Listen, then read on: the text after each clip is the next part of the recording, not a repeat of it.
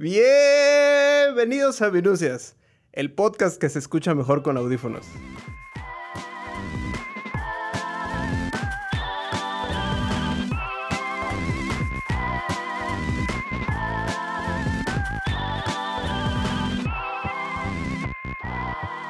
Hoy estamos transmitiendo en vivo desde, desde la fila del corralón. Sí, todavía. Te dije que pagaras la tenencia. Es que no traigo tarjeta de... Es que, o sea, ¿cómo, cómo, cómo qué vehículo registras la minusita ahí en, en vialidad? ¿Qué le pones? Mira, eh, según yo puedes poner la opción de, de, de motoneta, de estos que están como en la periferia de la ciudad, que entra como en otros. ¿De mototaxi? Ándale, de mototaxi. Ah, ya. Digo, sí parece también. Entonces yo creo que habría pasado. Em, bueno, ah, eh, tal vez si ya, si viene del episodio anterior, ya se dio cuenta que aquí las cosas están cambiando. Aquí ya no mandan las divinas. No, ya no. No pasan de esta esquina. Eh, este, estuvimos platicando seriamente eh, sobre el... Que eso fue como, diría, ¿cómo lo llamarías? El, el inicio de la saga del sonido. Fíjate que el nombre de la saga del sonido sí me gustó, pero creo que va un poco más allá.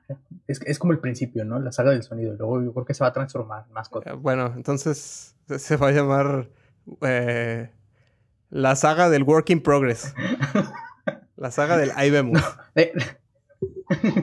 Déjalo como la saga del sonido. La, Suena bien, la saga bien. del sonido. Entonces, Igual ya, igual ya mandaste a imprimir. yo aquí marcándole en chinga al de, al de las nueve esquinas en la imprenta. Oye, carnal, ¿se puede detener ahorita la prensa? Híjole, May. Sí, no, lo haces enojar. No déjalo así, la saga del sonido. Ahí luego lo cambiamos. En la segunda temporada. Entonces, eh, queremos que los episodios no sean como los 10 minutos anteriores que escuchó de nosotros platicar pendejadas. Queremos, esta es la última vez que en que Minucias nos escucha platicar pendejadas. ¿O no? ¿O no? ¿Quién sabe? Esto y más en el- la saga del sonido. Re- re- realmente no lo sabe. Va a tener que seguir escuchando más episodios para descubrirlo. Sí, o pagar en Patreon. Mu- a- ahorita, o sea, ya se estabilizó la vida, ya nos puede dar dinero en Patreon. Sí, ya. Y también se va a regularizar todo. Entonces, con dos dólares. Entonces, la, la- la vez pasada reafirmamos que el, el capitalismo está en todos lados. Tengas los ojos abiertos o cerrados, o seas Stevie Wonder o no. Y pues eh, me, me clavé, nos clavamos, me clavé con esa idea y decidí ir a la única persona que conozco en el ámbito del audio profesional que nos dijera dónde estaba el sound design. Hay sound design en todo. En, en- en to- eh, de verdad, hay- yo creo que hay sound design en todo. O sea, así como, pues no sé, tú puedes ver diseño dentro de la propia naturaleza, pues al poner atención hay sonido, ¿no? Eh, Estoy escuchando ahorita, está pasando un vendedor en la calle. Pues de alguna forma eso también es sound design. ¿Alguien Esa voz tan entusiasmada que escuchan es de Santiago. Hola, yo soy Santiago Peña, soy productor de audio, soy diseñador de sonido, soy mixer, soy productor musical, soy músico, soy artista visual amateur. A eso me dedico. Además de producir y componer para su banda Exnovios, no sean tontos, vayan a escucharlos. Santiago ha participado en producciones como La Casa de las Flores, Little Monsters y La Saga de las Leyendas. El audio es muy importante. En el caso de series y películas, el, el 50% de la realidad es el audio. Creo que la imagen no te proyecta todo lo que te tiene que proyectar por sí misma. Entonces, siempre requiere de este apoyo de audio para envolverte y meterte en este mundo que te está presentando la imagen, ¿no? En el caso de una serie, en el caso de una película o un documental, Pero a ver, a ver. Entonces, ¿el sound design está en todos lados? en cualquier cosa que tenga audio tiene sound design. O sea, cual- cualquier cosa que reproduzca sonido tiene sound design, lo quieras o no. Incluso la música, el componer música, el, el- el arreglar música, lleva su sound design.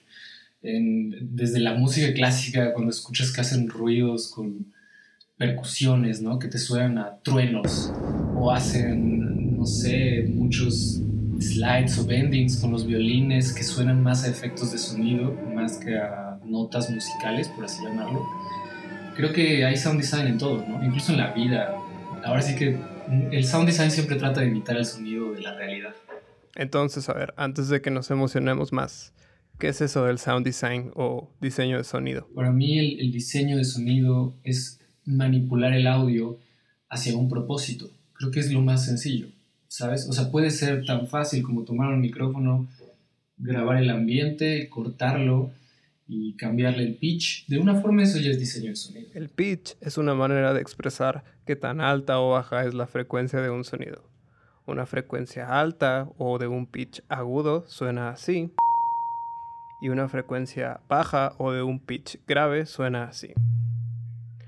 No se preocupen, todas las palabras que no entiendan, aquí se las vamos a ir explicando. ¿Qué vamos a necesitar? ¿Cuántas capas vamos a necesitar? ¿Qué, qué tanto necesitamos trabajar la escena? Depende completamente de lo que tengamos a imagen. Creo que la imagen es lo que nos representa y, y también la dirección que te dé la persona que concibió esta idea. Porque a veces tú puedes estar viendo algo y no necesariamente lo representa en sonido. Por ejemplo, acabo de ver esta nueva película de Netflix que se llama I'm Thinking of Ending Things. No se preocupen, este podcast es 100% libre de tabaco y spoilers. Gran parte del, de la escena están los dos personajes principales adentro de un coche y hay una ventisca afuera, así, hay una tormenta de nieve afuera del auto. Y tú puedes ver que la cámara está afuera del coche, sin embargo, no escuchas como si estuvieras afuera del coche, escuchas como si estuvieras adentro del coche. Son ese tipo de indicaciones que dependen completamente de la persona que concibió el proyecto, porque yo como diseñador voy a ver esa escena y lo que me pide la imagen, si estoy, pues pongamos como ejemplo esa misma escena de I'm thinking of ending things. Ok, entonces estamos en la parte en la que Jake y Lucy van en el auto en medio de la ventisca a través de la carretera y nosotros estamos preguntándonos qué pasa en la película y en la cabeza de Charlie Kaufman. Estamos viendo a dos personas hablando, pero la cámara claramente está fuera del coche y el auto está en movimiento, ¿no? Entonces la imagen nos va a dictar qué necesitamos aquí. Obviamente necesitamos un ambiente de la tormenta, necesitamos Ah, bueno, y vienen las diferentes capas, que era lo que me preguntabas. Resulta que el diseño de sonido es como las cebollas, los ogros y los pasteles. Tiene un chingo de capas. La primera capa sería de diálogos, que sería el sonido directo que viene de la grabación. Esta, esta capa la vamos a usar si vemos que los personajes están moviendo la boca, si vemos que los personajes están hablando. Incluso podemos usar ese sonido, aunque no estén hablando, como una cama de audio. Este es, esta primera capa de, diálogos, generalmente en, en, series y películas pues de realismo, es lo más importante, porque de ahí viene la mayoría de sonidos. Esta capa se, se edita, se limpia y se premezcla antes de entregar al mixer. Capa número 2, PFX o PFX. PFX viene de los mismos diálogos, del sonido directo. Esto significa que los pequeños espacios donde los personajes no hablan y solamente realizan acciones con el cuerpo, por ejemplo, poníamos el ejemplo del coche, la persona puede poner la mano sobre el volante y golpea el volante, tal vez en lugar de hacer que alguien en Foley lo actúe, digo, siempre hacemos el, el, doble chequeo y siempre lo actúan en Foley, pero si viene en sonido directo, de todas formas lo bajas a efectos a la hora de editar. Entonces, esta capa de P-efectos sale de los mismos diálogos y del sonido directo. A ver, a ver, Santiago. Dijiste que no ibas a usar tantas palabras técnicas y ya estoy aquí teniendo que explicar todo. Pero no te apures, para eso estoy yo. De hecho, para eso estás tú. ¿Qué, ¿Qué, es eso del sonido directo? Generalmente en escena lo que se graba es boom, que es el micrófono de ambiente, que siempre podemos ver una persona con audífonos y con, un, con el stick este gigante en los brazos, ya sabes, levantando los brazos. Ese es el boom. Esta persona graba el ambiente y se encarga pues de, que, de darle la profundidad a los diálogos al grabar esto, ¿no? Y cada actor debería llevar un lavalier. El lavalier es ese microfonito que se engancha a la ropa de las personas. Ese que ven en todas las producciones de televisión en vivo. Eh, este lavalier pues graba directamente su voz. Eh, es muy difícil de colocar el lavalier. Quien haya hecho sonido directo sabe que este, este es un área completamente distinta obviamente al, al diseño de sonido, el sonido directo, pero es una tarea muy difícil. Hacer buen sonido directo es muy difícil. Ese, ese clásico lema de se arregla en postproducción viene de ellos. Uy, eso me recuerda a alguien que nunca apaga su celular cuando estamos grabando. Tú sabes quién eres. La tercera capa es esa palabra que ya escucharon, Foley. Foley representa la interacción del cuerpo con los objetos.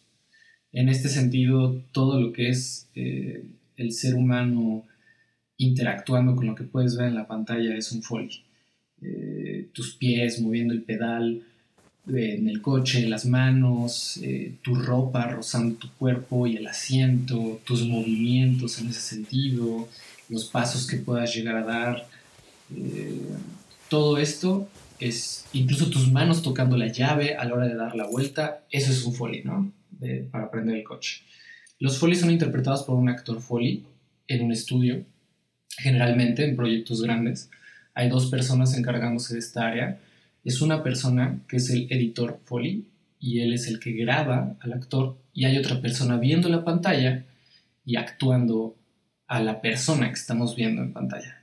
O sea, parece bastante curioso y es algo que yo aprendí hasta que entré al mundo del cine, porque trabajé en televisión mucho tiempo antes de, entrar al mundo del cine, y estos pasos en, en, la televisión se usan de librería, porque no hay suficiente tiempo ni presupuesto para que alguien lo actúe, porque es una habilidad, o sea, realmente las personas que actúan Foley o sea, son, son actores de cuerpo, ¿sabes? son intérpretes, es una cosa bien difícil. He visto actores Foley interpretar a dos personas con un solo pie. A ver, a ver, ¿cómo, cómo qué? Sí, o sea, es, es, lo más común del mundo. Acomodan el pie de tal forma que hacen dos pasos wow, es, es, algo increíble, ¿sabes? O sea, para mí las personas que hacen Foley son más como actores e intérpretes que personas que hacen audio. Los que, los que lo actúan, por supuesto. Capa número 4, efectos. Efectos eh, lo dividimos también por diferentes capas. Es efectos mono y efectos estéreo. Todos los efectos que apoyan cosas reales que estás viendo en pantalla son mono. ¿Por qué? Porque necesitamos posicionarlos donde lo vemos. Eh, puede ser que tu personaje, bueno, la llave está en el centro, lo pones en el centro, tal vez la llave está más hacia la derecha, la pones hacia la derecha. Y si fuera estéreo, eh, sería como un espectro erróneo, ya sabes, porque lo estás viendo en un punto específico. Entonces, por eso separamos.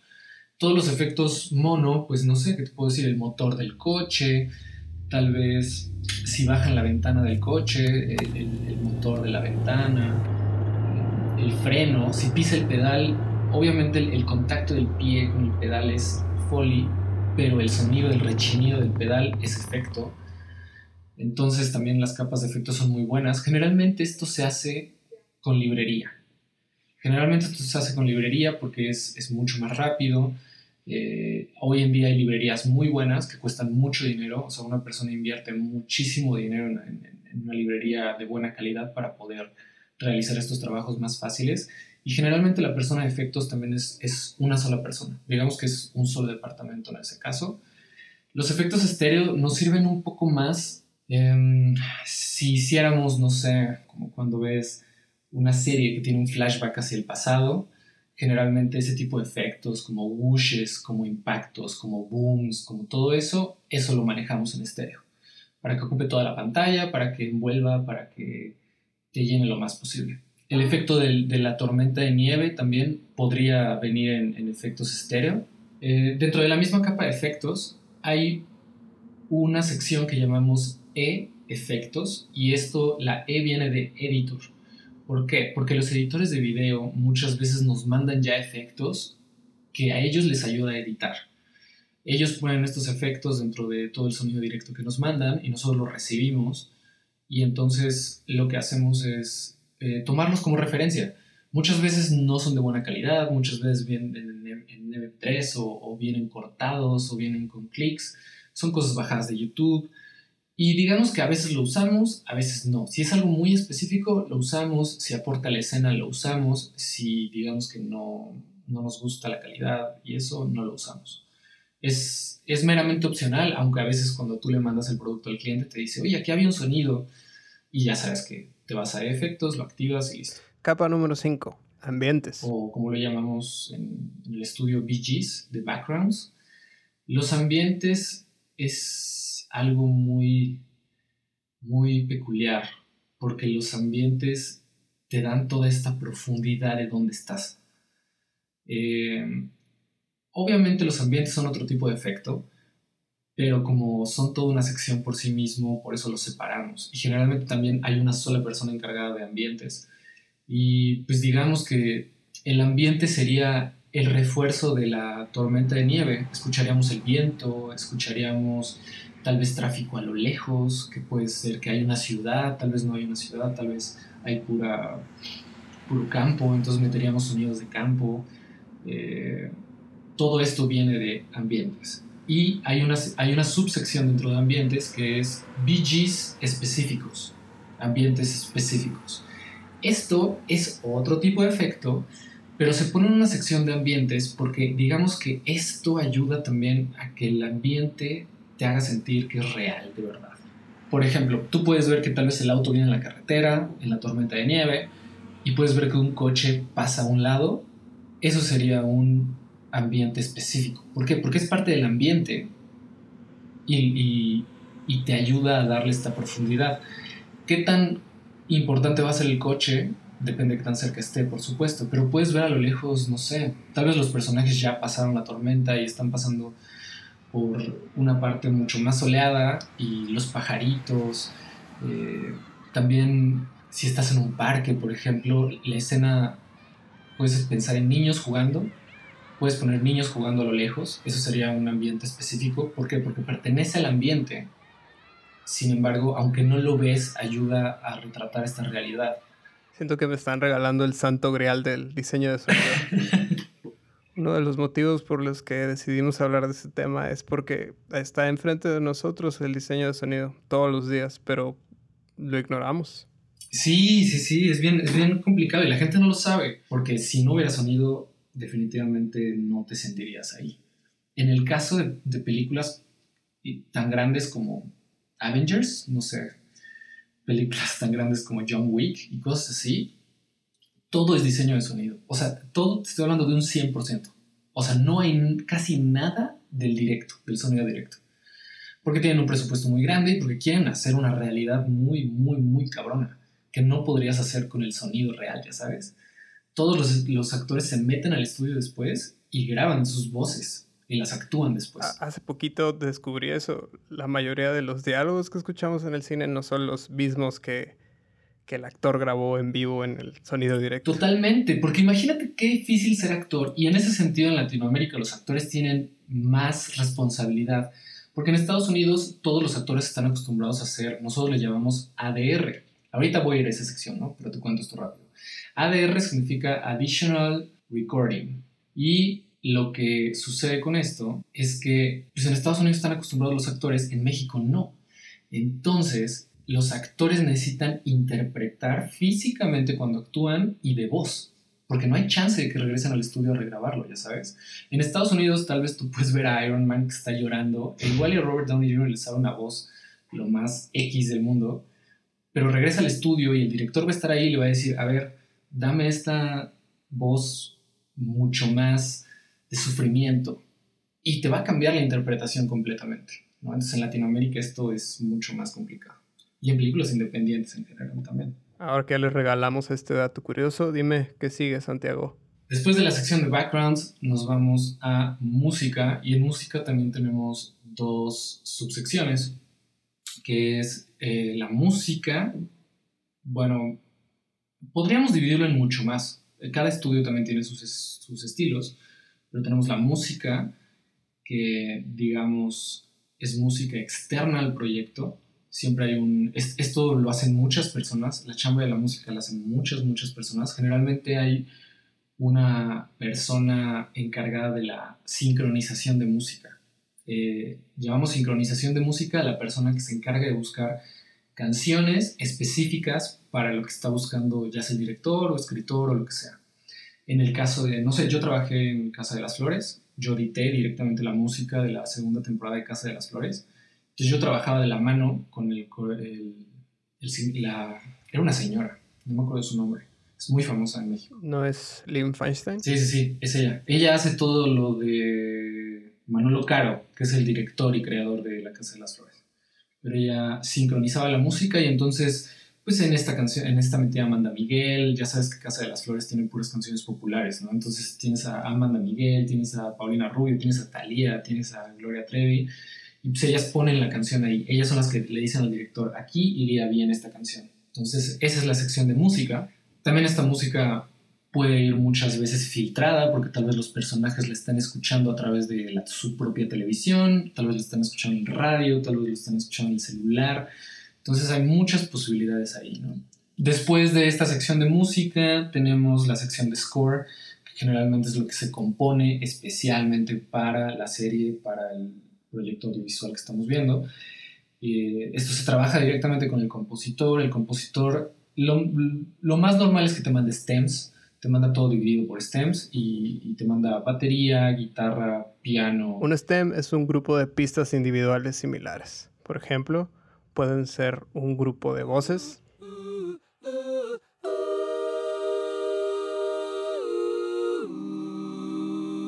todas las pistas de una batería, todas las pistas de un bajo grabado en diferentes amplificadores,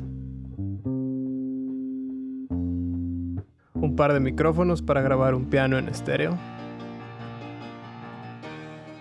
o todas las pistas de guitarra juntas.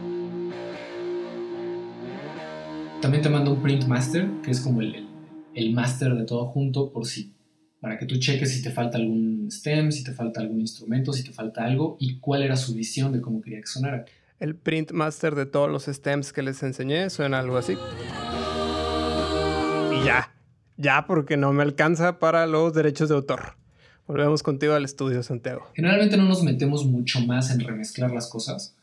Eh, si estamos trabajando un proyecto 5.1, se trata ya de darle un poco de diseño con la música, eh, pero pues también a veces no se necesita que sea tan impactante. Depende mucho del proyecto, ¿no? Entonces ya acabamos, nos falta algo, ¿todo bien? Hubo algo que me faltó al principio, que es el AF. AAF. O Advanced Authoring Format, para los que les da flojera usar Google. El AF contiene todo el sonido directo que estás viendo en imagen sin ser editado. Es lo que nos mandan para comenzar a trabajar. De aquí están los diálogos, está el boom, están los lavaliers, están los efectos que pone el editor, eh, está la música que te mandan como guía. Aquí está todo y todo esto es lo que a partir de donde empezamos a trabajar. Yo debí de haber empezado por ahí, creo que el AF va incluso antes que los diálogos, porque a partir de ahí sale toda la edición. Es el, como el borrador del editor, digamos. Y pues luego de los masters ya tienes directamente lo que llamamos el print master, que es donde imprimimos todas las cosas que salen de, pues, de las diferentes secciones. Y creo que, pues creo que eso es todo. Plot twist, eso no es todo. Bueno, hay reverbs, obviamente, dentro de cada sección hay muchísimas cosas. O sea, cada sección tiene su propia sección de reverbs. Los reverbs son esos efectos que hacen que suene como que estoy en el baño o en una iglesia. Si estás trabajando 5.1, también tiene su propia sección de LFE, que es este, todo, toda la información de sonido que va hacia el subwoofer, es el LFE. Y tiene delays también. Un delay es básicamente un eco, un eco, un, un tipo de reflexión. Tal vez tu personaje está en un callejón y puedes escuchar mucho ruido, ya sabes. Eh, entonces puedes reflejar el sonido en la pared con un delay. Y, y creo que pues eso es todo. ¿Cómo, ¿Cómo cierras un episodio como este? Ya se cuenta que este es el final, dime. Ajá. ¿Cómo cierras un episodio que realmente no, no sucedió? Usted no lo sabe, pero esto no está pasando en tiempo real. Una de las maravillas del sonido. ¿Cómo? O sea, ¿los podcasts no son en vivo? No, no, no, claro que no. O sea, me estás diciendo que los episodios repetidos que veo de la familia Peluche no son, no, no va Eugenio Derbez otra vez a grabar el episodio. No, a, a, ver, Ramón, no acabas de poner nada de atención de lo que acaba de decir nuestro amigo Santiago. Así, nada, nada. Eh, eh sí, sí puse. Ah, nada. Eh, pero este es Ramón del futuro que está, está, estamos... Que se le olvidó. Que se me olvidó. Estamos... creo que voy a tener que escuchar de nuevo este podcast y ustedes también. Y, y ya, ¿no? Gracias por venir. no, no, no. no, no, no lo cortes así. De, de hecho, a, a, mí me, me dejó pensando. ¿Qué te dejó pensando? Dijo, dijo cosas que yo dije, ah, mira, por fin, en, por fin entiendo cómo funciona eso. ¿Qué cosas y, y, eh, te, te, gustaron, te maravillaron? Ah, es, es, es, como el repaso de Dora de cuál fue mi parte favorita del episodio. A huevo. Exacto. Chingón. Yo creo que, que, mi parte favorita fue cuando, cuando dijo de los actores de Foley. Uy. Me mamó eso de los actores de Foley. Porque me quedé pensando, digo, él, lo ejemplifica con lo de, lo de las películas, pero, pero después me quedé pensando, ¿y habrá Foley en otros lados? ¿O, solo es como de películas? Entonces, yo creo que me voy a poner a buscar, me voy a poner a buscar de los Foleys, porque creo que es, es un tema interesante. Hay tiempo aquí en la fila del corralón, ¿eh? Sí, sí, no, pues es que no, no, no hicimos cita, tenemos que esperar a que pasen todos los que tienen cita y luego ya nosotros. Entonces yo creo que sí, va esto para largo. Y tengo batería todavía. Aparte no circula. No, pues con coronavirus tienen que entrar de uno, sanitizarte. No, no, no te apures. Es más, eh, tú te quedas aquí en la fila y yo ahorita voy a la casa a googlear todo. ¿va? ¿A la casa? ¿Qué? No me dejes aquí. no, no. Pues es que si no nos quitan el lugar, te vas a tener que quedar. No puede ser. bueno, pues aquí mientras checo mi OnlyFans.